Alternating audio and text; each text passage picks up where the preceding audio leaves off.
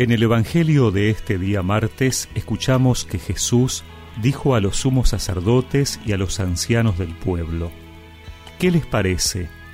Un hombre tenía dos hijos, y dirigiéndose al primero le dijo, Hijo, quiero que hoy vayas a trabajar a mi viña.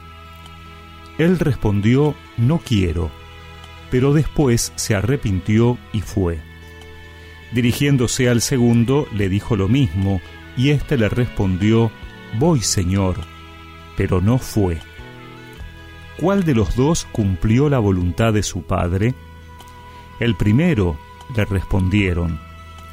Jesús les dijo, Les aseguro que los publicanos y las prostitutas llegan antes que ustedes al reino de Dios.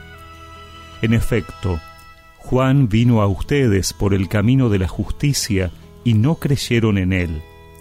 En cambio, los publicanos y las prostitutas creyeron en él.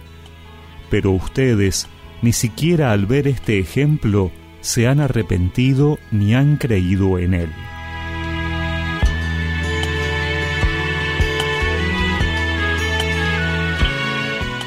En tiempos de Jesús, el pueblo estaba dividido en dos categorías, los pecadores y los justos, que eran los que habían permanecido fieles a la religión oficial. Unos y otros son hijos de Dios. El acento recae no sobre lo que son, sino sobre lo que hacen o dejan de hacer. Especialmente los fariseos se imaginaban que por su fidelidad a la ley merecían la aprobación de Dios, pero en realidad ellos no habían cumplido la voluntad del Padre. Su piedad era vacía, no practicaban la justicia y despreciaban a los demás pensando ser los únicos justos. Pero Jesús les muestra que no es así.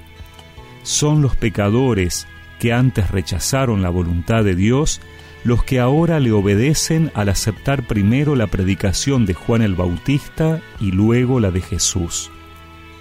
Los publicanos, despreciados por los judíos, han mostrado más disponibilidad para seguir a Jesús.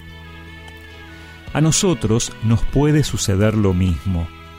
Por eso, en este tiempo de Adviento se nos invita a mirar nuestra vida. Si estamos haciendo la voluntad de Dios, lo que Él nos pide, o si en cambio nos hemos instalado cómodamente en nuestros propios criterios de religiosidad. Porque escuchar su palabra cada día es una invitación a responder con nuestras obras, a transformar nuestras vidas de acuerdo a los criterios de Dios, a dejar moldear nuestro corazón a imagen del suyo. Este es el desafío del adviento, hacer nuestra vida agradable a Dios para que el Señor venga y nos encuentre preparados. hacer tu voluntad.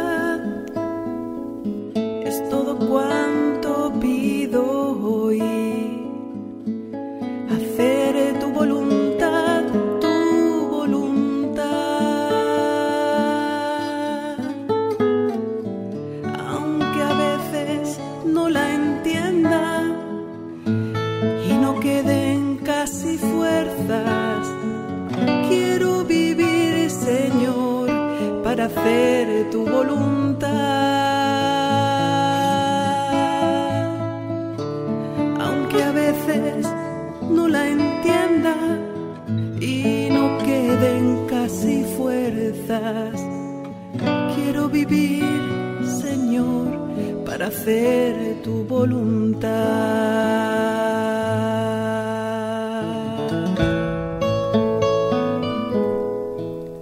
Recemos juntos esta oración. Señor, ayúdame a ver en mi vida si estoy haciendo tu voluntad. Dame un oído atento a escucharte y la disponibilidad para hacer lo que me pides. Amén.